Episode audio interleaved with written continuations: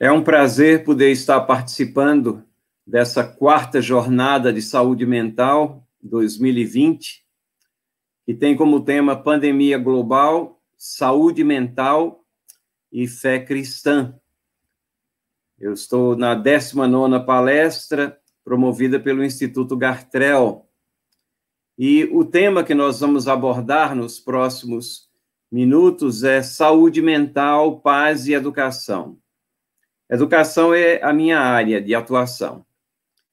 E eu estou ligando esses dois outros temas, saúde mental, paz como sendo um elemento essencial à saúde mental e também à promoção da boa educação e um dos objetivos principais da educação escolar cristã, que é a área que eu tenho me dedicado nos últimos anos. Quando nós abordamos esse tema de saúde mental, uma coisa me chama a atenção, pelo menos, é que a Organização Mundial da Saúde ela não tem uma definição oficial de saúde mental. Não é que não existam definições, existam, existem diversas definições de saúde mental, mas ela não tem uma definição oficial. Existe uma multiplicidade de definições mas praticamente todas elas é, têm esse tema central de que a saúde mental é a capacidade de um indivíduo de apreciar a vida e procurar um equilíbrio, objetivando resiliência psicológica. É, é estar de bem consigo com os outros, aceitar as exigências da vida, saber lidar com emoções boas ou más. Alegria, tristeza, coragem, medo, paz, violência, as situações da vida em que nós nos encontramos aqui. Se fôssemos, eu creio, utilizar uma linguagem bem popular dos nossos tempos, seria dizer que é uma pessoa bem resolvida, que ela está em paz e ela consegue administrar todas essas situações conflitantes do nosso o dia a dia. Isso é essencial para que tenhamos uma boa educação, e isso também é um dos objetivos da educação escolar cristã, essa saúde mental dos seus alunos, daqueles que estão envolvidos, e não somente dos alunos, mas de todos que estão nessa cadeia de ensino-aprendizagem, professores, gestores de uma escola também, todos têm que ter saúde mental para ter um ambiente propício ao processo educacional. Falando ainda de saúde mental, até fico atemorizado, porque temos tantos especialistas aqui que certamente sabem dar definições bem mais precisas do que a minha, mas é necessário que a gente entenda que há uma diferença entre saúde mental, doença mental transtornos ou distúrbios do cérebro. É, saúde mental, nós já estamos falando sobre isso, é aquela pessoa que sabe lidar com as situações conflitantes dessa vida, que está em paz consigo mesma. É, doença mental, por exclusão, é aquele que não tem saúde mental, mas tem um viés mais específico, é aquela que apresenta alguns eh, transtornos repetitivos no seu comportamento, fruto de diversas situações que podem ter ocorrido em sua vida ou que estejam perturbando ela, quer no ambiente de trabalho, na escola, em qualquer situação. Obviamente que transtornos ou distúrbios de, do cérebro têm uma natureza física, é, fisiológica, eles têm, eles têm uma contrapartida é, nos no, no nosso sistema nervoso, ou seja, eles têm uma origem no nosso sistema nervoso e principalmente no cérebro, que levam a disfunções comportamentais. E é algo completamente dissociado. Obviamente, quem tem transtornos ou distúrbios do cérebro não tem saúde mental, mas ele tem mais do que aquilo que poderia ser chamado uma doença mental, e os tipos de abordagem, tratamento são bem diferentes. É necessário essa distinção porque em círculos cristãos, às vezes, nós temos alguma confusão sobre isso. Inclusive, até às vezes, na área de aconselhamento, todos os comportamentos é, diferentes, erráticos, aqueles é, que não têm uma certa consistência ou coerência com a postura que se espera da, de um cristão na palavra de Deus, eles são caracterizados como procedentes de pecado, mas nem sempre essa é a situação. Obviamente que ocorrem por causa do pecado que está no mundo, mas não necessariamente pecados individuais podem estar provocando essas situações.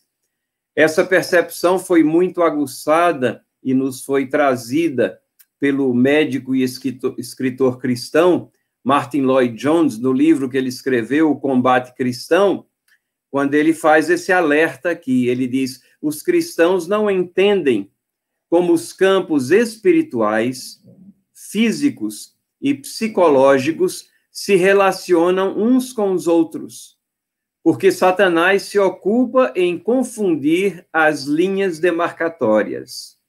Não é que não existam situações ou entrelaçamentos espirituais com o comportamento, obviamente existe, mas nem sempre a situação é de um para um, é relacionado com um pecado específico na vida daquela pessoa. E ele continua: muitos problemas nossos ocorrem porque pensamos que são problemas espirituais, quando eles têm natureza física, ou pensamos que um problema é físico quando ele é emocional ou espiritual.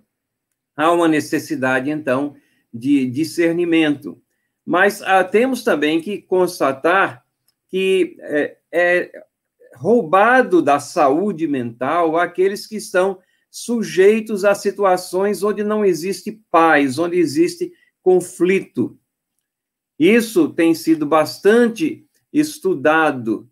Por exemplo, o, é, nós temos um livro aqui, Conflito, Paz e Saúde Mental, onde o autor fez um estudo intenso dentro da situação existente nos anos de guerra lá na Irlanda do Norte. E é, ele verificou que aquelas questões ali de violência de apreensão se haveria uma bomba ou não na próxima esquina, se haveriam explosões, se a vida de alguém, de um membro da família seria ceifada. Todas essas questões, elas causavam um trauma intenso, não somente nos mais próximos, mas, próximos, mas em toda uma geração. Questões relacionadas com a saúde mensal, com frequência, surgem, às vezes, anos depois, a experiência de eventos traumáticos. E esses traumas, eles podem ser passados de uma geração para outra. Nós temos diversos estudos, diversos é, trabalhos acadêmicos que têm falado sobre essa, essa relação entre promoção da paz e saúde mental a ausência de paz vai trazer problemas de saúde mental.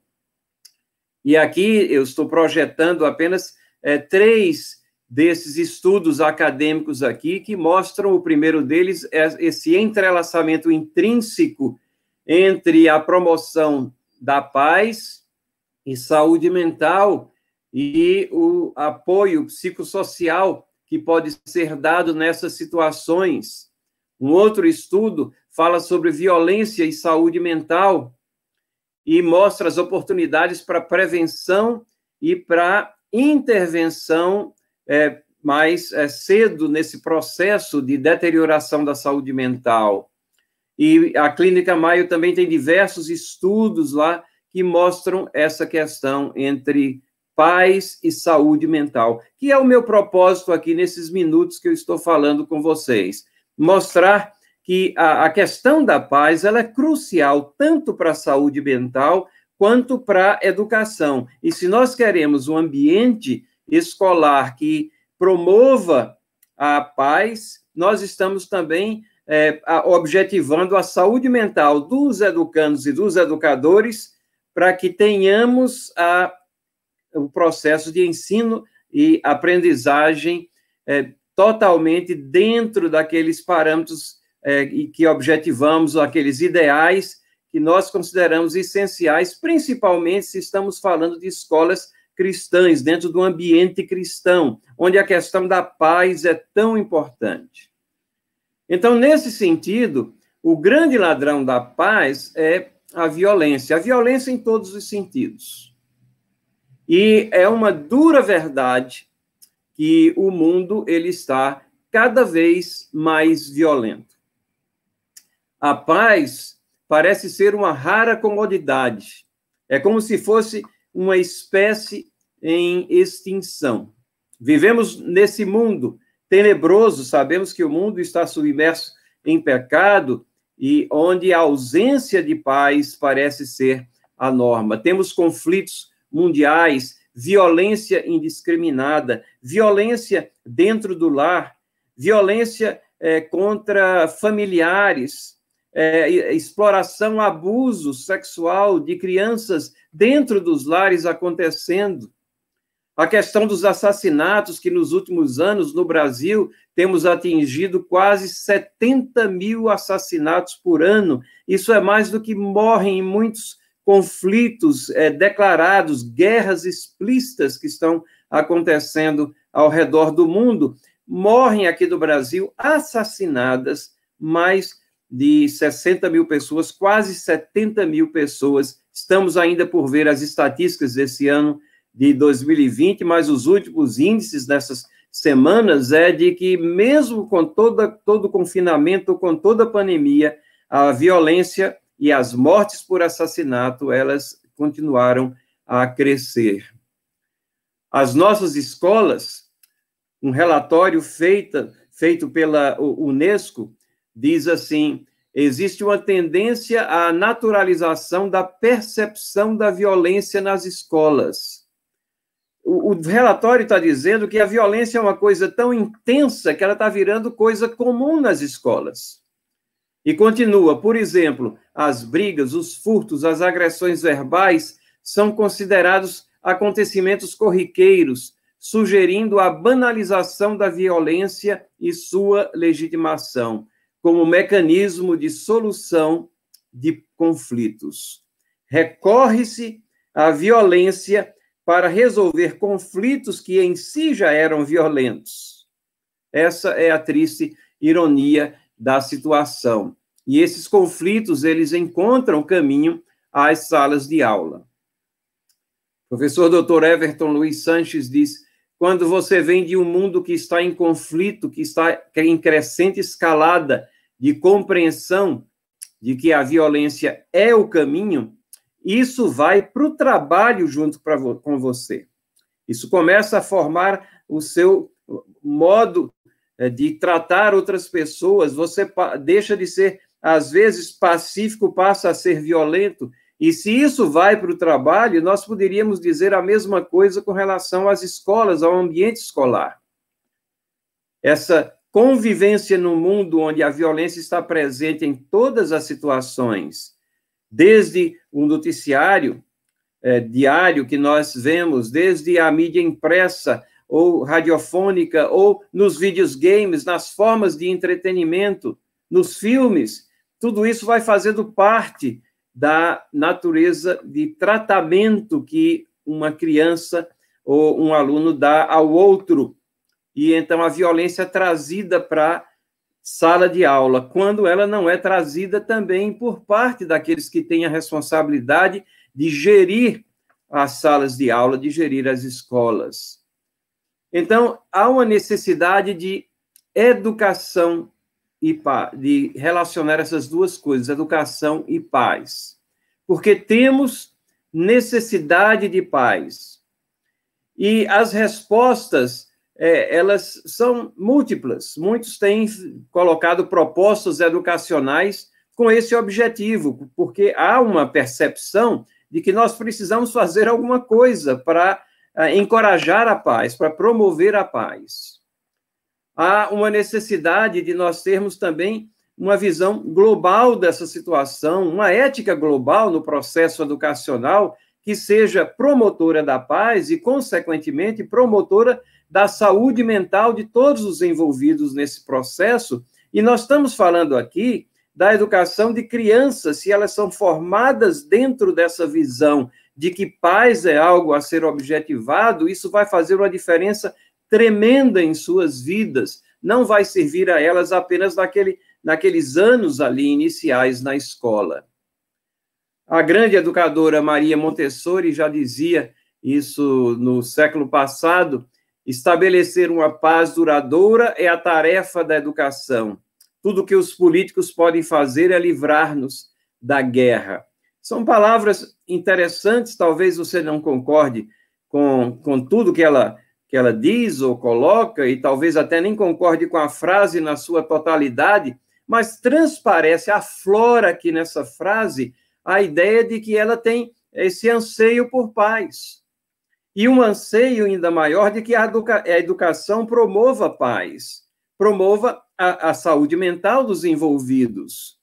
E ainda uma percepção de que a finalidade principal do governo seria estar evitando a violência, dando garantia aos cidadãos de bem para que eles sejam protegidos em suas atividades e é, punindo aqueles que são os promotores da guerra, promotores da violência, promotores dos assassinatos. Então, essa devia ser a principal função é, do governo, que hoje se entremete em todas as áreas da vida, e essa daqui passa a ser apenas uma área que não tem a prioridade maior de todas as suas ações.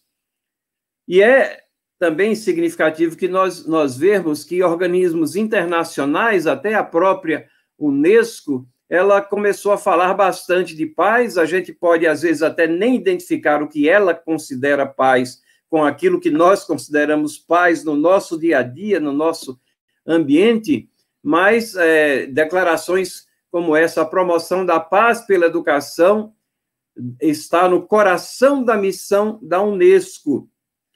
E a Declaração Universal dos Direitos Humanos, no artigo 26, diz assim: a educação deve ser direcionada em prol do pleno desenvolvimento da personalidade humana e para o fortalecimento do respeito aos direitos humanos e às liberdades fundamentais. Deverá promover o entendimento, a tolerância e a fraternidade entre todas as nações, grupos raciais ou religiosos e deverá apoiar as atividades das Nações Unidas para manutenção da paz. Nas ações que nós temos registradas aqui como iniciativas da Unesco, nós vemos que, por exemplo, a década 2001 a 2010 foi denominada Década Internacional para uma Cultura de Paz e Não Violência. Ora, nós estamos vivendo quase 10 anos depois. Apesar dos objetivos serem nobres aqui, e apesar desse desejo, desse anseio por paz, que eu creio que é um, é um desejo é, de, de do, dos cidadãos, das pessoas, das famílias, de conviver em paz, nós não estamos caminhando muito bem, não é? Porque só temos visto a violência crescer. Mas vejam, em 1960, isso, 40 anos antes, antes dessa década internacional de uma cultura de paz, foi um documento estabelecia uma estrutura normativa que apresentava os elementos essenciais do direito à educação. Em 1974, também no bojo da Unesco aqui, um outro documento tinha recomendações sobre educação para compreensão, cooperação e paz internacionais. 1995, o esforço continua Declaração, Plano de Ação Integrado sobre Educação para a Paz, Direitos Humanos e a Democracia. E isso vem inspirando diversos autores também, toda essa busca pela paz. Infelizmente, nem todos compreendem o que é paz verdadeira, nem todos é, compreendem que a paz não é conivência com o erro, nem diluir o, o, a percepção daquilo que está errado.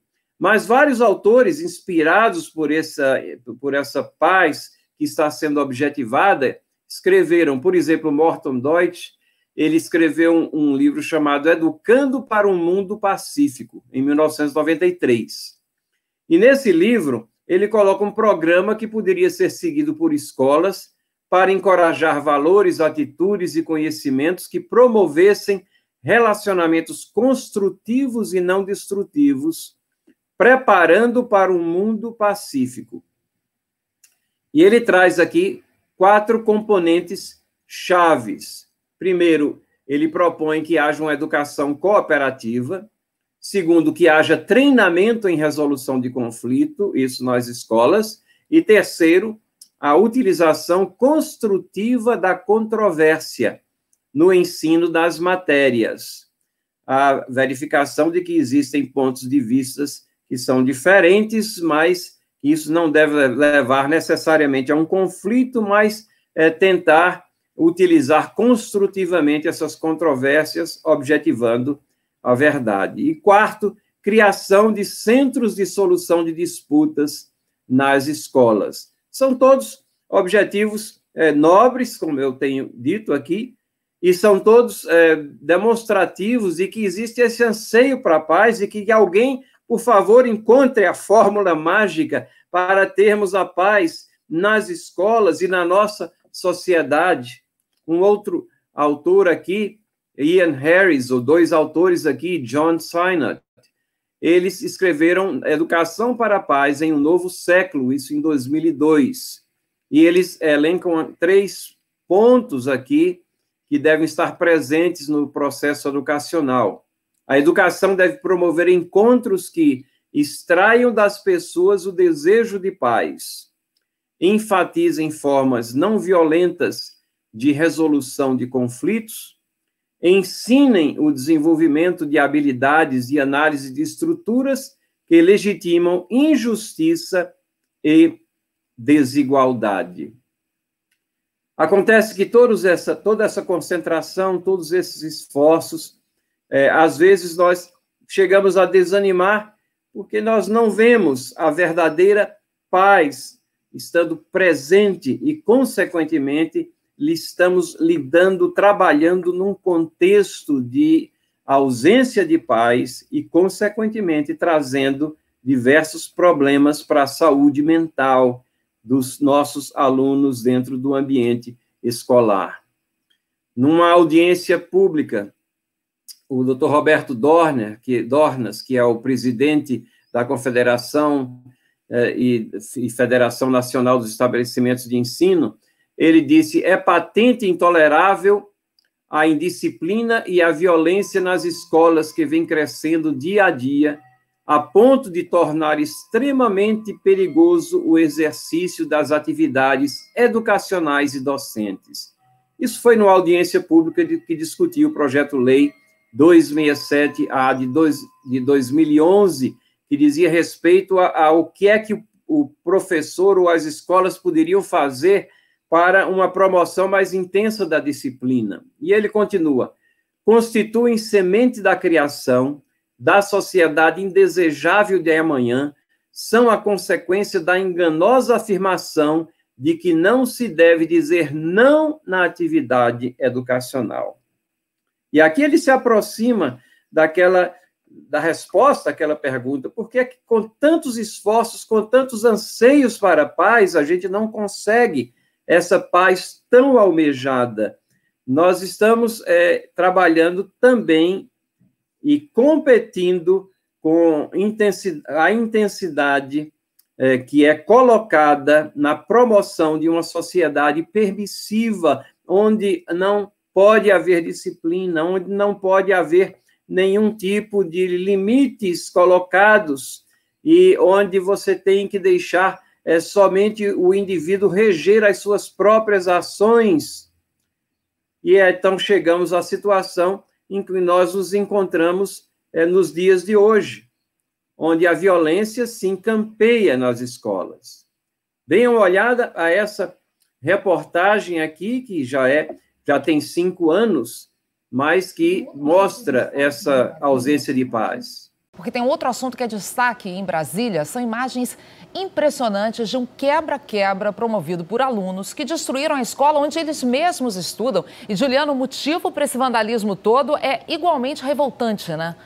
É, que motivo, né, Ana? Aparentemente foi um esforço da direção da escola ali para tentar impor alguma ordem, alguma disciplina. A nova diretora foi considerada por esses alunos rígida demais.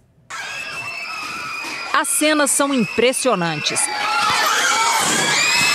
Gritaria, correria, as imagens feitas pelo celular de um aluno mostram os colegas do sexto ao nono ano que se uniram para destruir a escola. É o Caíque Presidente Tancredo Neves, em Valparaíso, Goiás, na divisa com o Distrito Federal. Carteiras são jogadas e amontoadas. Uma porta é quebrada a chutes. Aqui, um armário vem abaixo.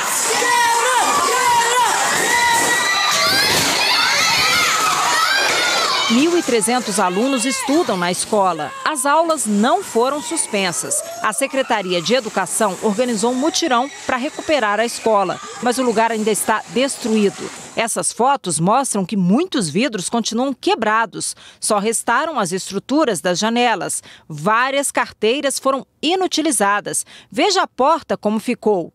E o colégio está todo pichado. Esta ex-professora, que tem medo de ser identificada, conta que já existe um histórico de problemas com alunos. Ela pediu demissão em fevereiro. Eles foram armados, agrediram verbalmente professores. Segundo a professora, a insatisfação se agravou com a vinda da diretora atual, que é mais rígida e cobrava disciplina no colégio, o que teria motivado a manifestação.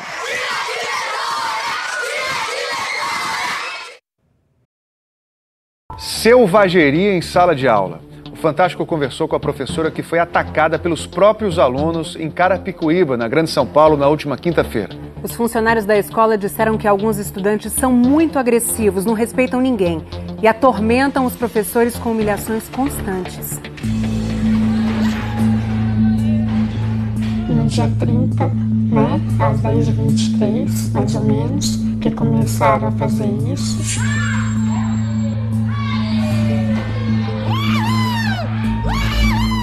Eles me xingaram, falaram vários palavrões para mim. Ofendiam a senhora pessoalmente? Ofendiam a mim, ameaçando, falando para me dar tapa na cara.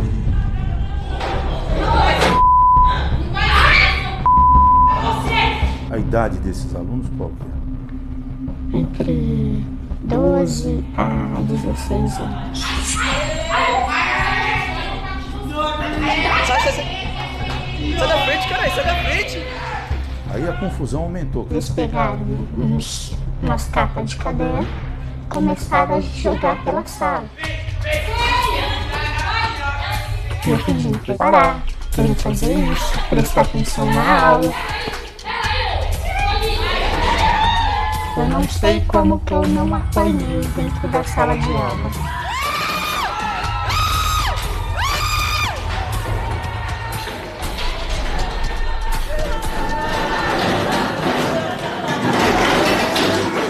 Essas cenas aconteceram na última quinta-feira. A professora de ciências foi a primeira a ajudar a colega hostilizada pelos alunos. Eles fazem esse tipo de, de é, situações e falar que ninguém manda lá dentro da, da escola, que ninguém pode fazer nada com eles, esse tipo de coisa. Então, eles querem todo dia mostrar que a escola não pode fazer nada contra eles. E essa é a situação, apenas um exemplo que nós encontramos em diversas escolas, uma situação que leva uma professora a escrever aqui, uma professora à beira de um ataque de nervos, a escrever esse livro aqui, A Dignidade Ultrajada. Ser professora do ensino público nos dias atuais é o título do livro dela. Kátia Simone Benedetti. Kátia Simone Benedetti, ela diz assim: depois de 15 anos na educação, tornei-me uma pessoa absolutamente desesperada em relação ao futuro de nosso país. Com certeza, a saúde mental da Kátia é, e dos alunos que se envolvem, não sei se prestaram atenção, mas naquele, naquela reportagem, enquanto alguns estão quebrando, tem as, algumas meninas lá gritando: para, para. Então a, a violência afeta a todos. ela dá aquela sensação de poder aos que são violentos, mas ela angustia tremendamente aqueles que são vítimas da violência e os efeitos colaterais da violência. Rodrigo Constantino, escrevendo sobre esse livro, ele diz assim: é, que a ausência de limites e regras de conduta leva a essa situação. Uma, um contexto onde a autoridade passa a ser exercido pelos alunos e não por aqueles que deveriam estar dando direcionamento aos alunos. Como é que nós podemos educar para uma cultura de paz? Realmente, temos que refletir em conceitos filosóficos ou pedagógicos correntes. Esses conceitos eles são tão repetidos que eles são absorvidos de forma acrítica por nossos pedagogos. E muitos desses, eles não são promotores da paz, mas eles promovem a violência. Nós não podemos é, descartar progressos, nós não podemos descartar a, a, visão de que, com tantas pessoas escrevendo sobre paz, sempre tem alguma coisa que a gente possa aprender, utilizar nas nossas escolas, ter um ambiente para uma saúde mental mais propícia ao processo de ensino-aprendizagem. Mas nós temos que inquirir é, profundamente que tipo de cidadãos nós estamos for formando. São pessoas que conscientemente, efetivamente procuram a paz Será que nós temos um ambiente que promove a paz e, consequentemente, a saúde mental? Bom, pelo menos é, cinco áreas ou conceitos pedem a nossa reflexão de situações que hoje são é, trazidas aqui para esse contexto educacional. Primeiro, a questão da autonomia. Segundo, a relativização. Terceiro, complexidade, quarto, professor, o papel do professor, e quinto, a questão da tecnologia. Rapidamente passeando aqui nesses, nessas quatro áreas, vamos ver o que é que cada uma delas tem a ver com a promoção da paz, com a promoção da nossa saúde mental, da saúde mental dos alunos. Se queremos uma educação para a paz, promotora de saúde mental de professores e alunos, nós não podemos encorajar o desprezo das regras, mas trabalhar para que elas sejam internalizadas. Hoje se fala muito de autonomia. Autonomia significa lei própria, ausência de, de regras. É isso realmente que nós queremos? Ou queremos que essas regras sejam internalizadas, então, falemos de responsabilidade. Se não, por autonomia nós entendemos internalização das regras e utilização das regras já internalizadas para moldar o nosso comportamento, aí sim. Mas não, hoje em dia fala-se em autonomia como um termo vago onde cabe tudo e no final, quando você espreme, o que sai é o desprezo por limites ou por regras. Dr. Roberto Dornas, que já citamos anteriormente aqui nesses nossos momentos, ele diz assim: retiraram-lhe do professor né, a inerente autoridade pedagógica para dirigir o ambiente escolar. E, por norma interna corporis, didaticamente, controlar os atos de indisciplina que constituem a germinação do desprezo mútuo entre os integrantes de qualquer coletividade e conduzem à violência e ao crime. É quebrado o princípio da autoridade e do binômio direito-dever. As pessoas têm direitos, mas elas têm também inúmeros deveres. E ele está chamando a atenção para que isso aí está sendo quebrado, fracionado dentro das nossas escolas. Isso é especialmente verdade dentro das escolas públicas, onde há uma série de amarras eh, hierárquicas governamentais que, que vão impedindo que haja essa regência eficaz, essa disciplina dentro das salas de aula. Autonomia ou responsabilidade? Relativização de tudo? É, é o contexto que nós vivemos hoje. A nossa sociedade nela descarta-se a existência de princípios e valores universais. Nada existe que não deva ser questionado, parece ser a norma. Tudo é contextualizado, redefine-se até a mentira. A mentira, ela é colocada como se fosse um catalisador social. Isso não é invenção, isso é, foi fruto de uma reportagem anos atrás, da, uma reportagem de capa da revista Veja sobre mentira. E a chamada de capa dizia assim: são ouvidas 200 mentiras por dia. E sem elas, veja que colocação é, intrigante, a vida seria um inferno. Antes, a mentira levava para o inferno, agora, a mentira é necessária para que a vida não seja um inferno. De prática condenável, passou a ser, passou a ser uma postura socialmente aceitável, até essencial para a vida. Livros didáticos, paradidáticos encaminham os nossos alunos dentro dessa visão de vida. Eles não estão promovendo saúde mental, mas estão promovendo dissociações, problemas aqui de, de éticos dentro de suas pequeninas mentes que clamam por um direcionamento. Se queremos uma proposta de educação para a paz, nós temos que reconhecer a, a existência, sim, de princípios e valores universais. Existe, sim, o certo e errado. Princípios e valores universais, que, independentemente da era, da civilização, do local, do contexto, eles estão ali. Furtar era errado no passado, continua sendo errado hoje. Obviamente, existem coisas que são dos costumes de cada terra, de cada povo, de cada era, de cada civilização, mas é, como uma axiologia atravessando tudo isso, existem princípios e valores universais, e esses estão sendo descartados.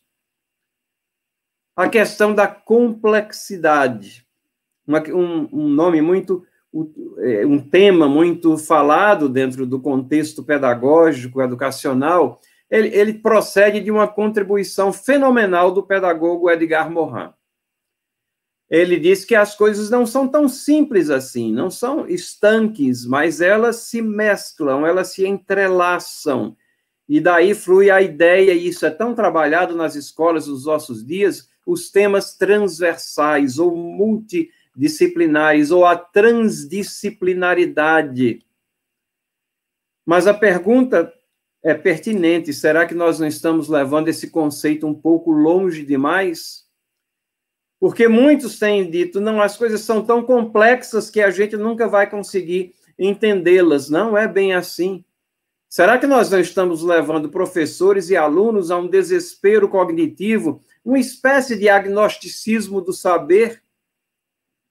Não, nós temos que enxergar a complexidade, mas é uma complexidade é, como fruto de um Criador que é complexo também, e ele é a fonte de todo conhecimento, e, obviamente, todas as coisas conversam, todas as áreas conversam entre si. Mas se não vemos com clareza os caminhos corretos a serem tomados, nós não contribuímos na proposta de educar para a paz. Muitos têm se escudado, sim, nessa questão da complexidade para dizer que nós não podemos saber nada com profundidade, com propriedade. Tudo tem que ser é, questionado, mas algumas coisas são claras, deveriam ser ensinadas claramente, aprendidas, compreendidas, internalizadas também com a mesma clareza. E qual o papel do professor nisso tudo?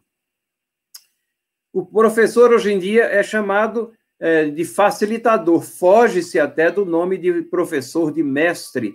Há uma conotação pejorativa, porque diz: não, antigamente o professor era o detentor do conhecimento e hoje ele tem que ser apenas o facilitador. Mas será que ser facilitador é uma promoção, é um novo status dentro é, dos professores aqui? Será que ah, ele tem que deixar de ser aquele que conhece bem e com bem profundidade as coisas que tem que ensinar? Será que nós temos que entregar alunos à sua sorte em classes cheias de facilitadores quando eles estão ali clamando, ansiando e precisando de direção em suas vidas. E hoje, muitos ramos da pedagogia dizem que se o professor dá direcionamento, isso significa coação pedagógica. E pior, se ele der algum direcionamento de certo e de errado, e não deixar que o aluno descubra isso daí, ele está fazendo uma coação moral. Ele está trabalhando contra a saúde mental, quando é o contrário. Os alunos, as crianças principalmente, precisam de direcionamento e precisam daqueles que sabem aquilo que pretendem ensinar. Como é que era a andragogia ou pedagogia dos mestres dos mestres?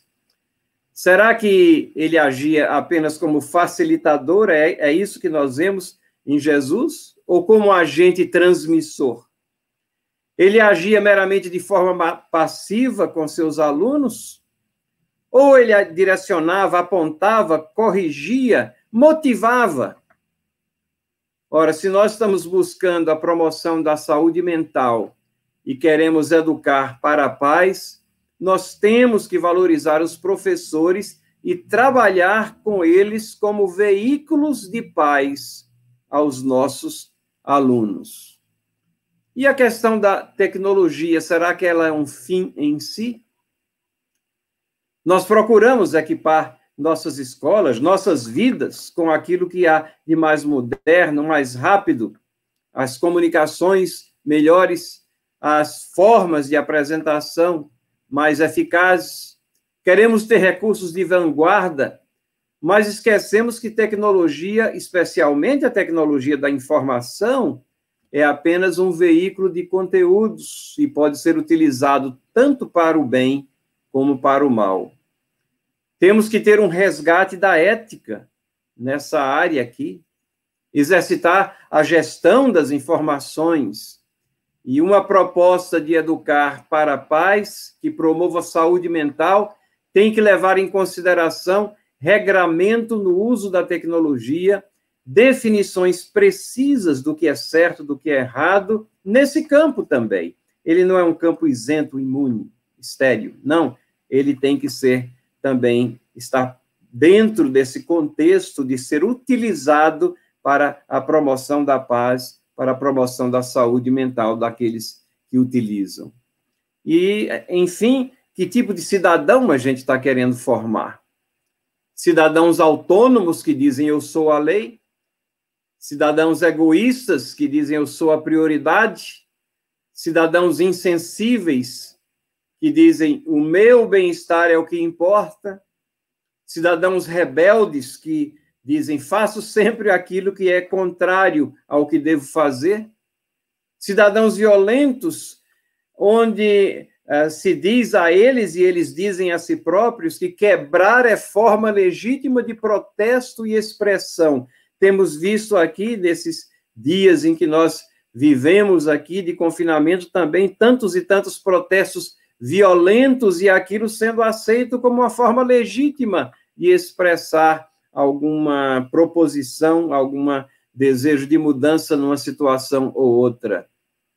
Cidadãos hedonistas que dizem o meu prazer é o alvo da minha vida. Ora, nenhuma dessas categorias aqui ou desses cidadãos com esses descritivos aqui tem saúde mental não têm paz e, consequentemente, não promovem a paz.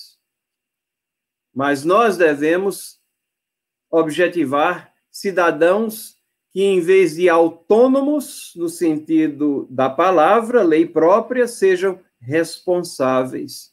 Em vez de egoístas, sejam altruístas. Em vez de insensíveis, sejam sensíveis às necessidades dos seus circunstantes, em vez de rebeldes, sejam ordeiros, em vez de violentos, sejam pacíficos, em vez de hedonistas, sejam solidários para com aqueles que têm necessidades, não procurem apenas o seu bem-estar. Saúde mental, Paz e educação escolar cristã têm tudo a ver, esses conceitos uns com os outros. Esse anseio pela paz que a gente tem falado aqui é algo belo, promissor, construtivo, mas ele é também inerente à educação escolar cristã. Ele é um elemento essencial ao nosso processo educacional. Consequentemente, almejamos uma paz que promova e que conduza à saúde mental dos educandos. Essa deve ser a perspectiva de instituições de ensino cristãs. E tudo isso começa com a constatação que o fator pecado é uma realidade.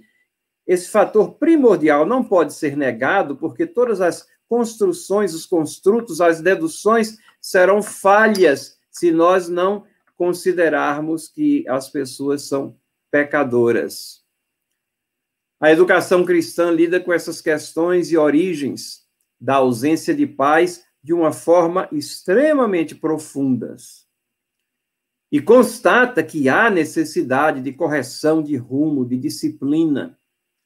O anseio pela paz é tema recorrente nas Escrituras, e as Escrituras são pedra fundacional da nossa visão de mundo.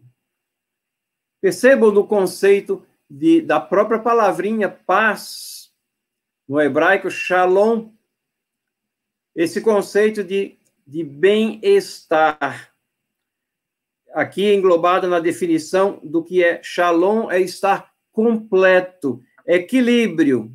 Percebem a harmonia com aquilo que se coloca como saúde mental? Integridade, inteireza. Na saudação, né, shalom é utilizado como saudação também, shalom, paz é expresso o desejo de que todos os que estejam sendo saudados tenham saúde física e mental, recursos espirituais para isso. Tem tudo a ver paz com saúde mental. E o tema da paz, ele está presente nas escrituras de forma abundante. Salmo 31, 14 diz: Aparte-te do mal, pratica o que é bom, procura a paz e empenha-te por alcançá-la. Ou seja, existe mal, existe bem, existe ética, existe certo, existe errado. A paz é conseguida seguindo-se seguindo o que é bom, aquilo que eu estava falando como sendo princípios universais, princípios e valores universais. Para isso é preciso empenho. A exortação do salmo é aparta-te do mal, pratica o que é bom dois lados aqui. O Salmo 37, 11 diz: Os mansos herdarão a terra e se deleitarão na abundância da paz. Mansidão é recompensada, não deve ser olhada é, de forma é, derrogatória, de forma é, a ser ridicularizada. Pessoas pacíficas e pacificadoras e pacificadas são reconhecidas. A mansidão é algo, é um bem que deve ser prezado e que está presente aqui. E esse anseio por abundância de paz será satisfeito. No Salmo 85, versículo 10, nós lemos essa situação aqui: encontraram-se a graça e a verdade, a justiça e a paz se beijaram. Nós aprendemos aqui que esses valores afins, eles conversam entre si, se relacionam, graça e verdade, justiça e paz. Queremos uma cultura de paz? Então olhemos para a justiça. E a justiça significa discernimento entre o certo e o errado também. Salmo 119, 165 diz: Grande paz tem os que amam a tua lei. Para eles não há tropeço. Paz implica em respeito à lei.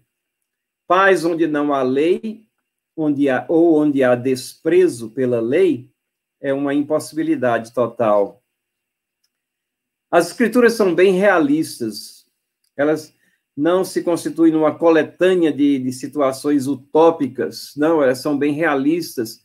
Por exemplo, no Salmo 126, diz assim: Já há tempo demais que habito com os que odeiam a paz. Vejam, essa não é a situação ideal, mas é aquela que nós nos acostumamos a conviver com ela várias vezes. O mundo está cheio de violência. Salmo 120, versículo 7, diz: Sou pela paz, porém, quando eu falo, eles teimam pela guerra. Mostra que sempre vai haver oposição, mas nós nunca devemos fenecer em nossos esforços de promover a paz. Devemos sim saber que muitos serão contra a paz. Não somos ingênuos, sabemos que vivemos num mundo que é tenebroso, que é pecado. E o mestre dos mestres, Jesus, por que é que ele é chamado o príncipe da paz? A paz está no âmago da sua mensagem aqui. Ele é chamado príncipe da paz profeticamente em Isaías 9:6. Ele é apresentado como professor da paz pelo profeta Malaquias. A verdadeira instrução esteve em sua boca. A injustiça não se achou nos seus lábios. Andou comigo em paz e em retidão, e da iniquidade apartou a muitos. Ele era promotor da paz, apartando muitos da iniquidade, como nós devemos ser também, promotores da paz, e assim nós vamos estar agindo em prol da saúde mental daqueles que estão sob nossa direção. Por isso que na celebração da vinda de Cristo, nós temos aquele cântico tão conhecido, né? Glória a Deus nas maiores alturas e paz na terra entre os homens, a quem ele quer bem. E a paz maior que nós podemos ter é exatamente com o nosso Deus Criador. Quando buscamos a justiça perfeita que é dele, emana dele e está presente nele. Isaías 32, 17 diz: O efeito da justiça será paz, e o fruto da justiça, repouso e segurança para sempre. Os nossos olhos devem estar fitos nessa paz. Encerremos então esses nossos momentos aqui conjuntos, onde eu tentei mostrar que há um entrelaçamento entre a questão da saúde mental, a paz que deve formar o contexto no qual o processo de ensino-aprendizagem deve se processar para que haja retroalimentada a saúde mental daqueles que educam e daqueles que são educados. Eu encerro com essas palavras do profeta Zacarias, capítulo 8, versículo 16. Eis as coisas que deveis fazer.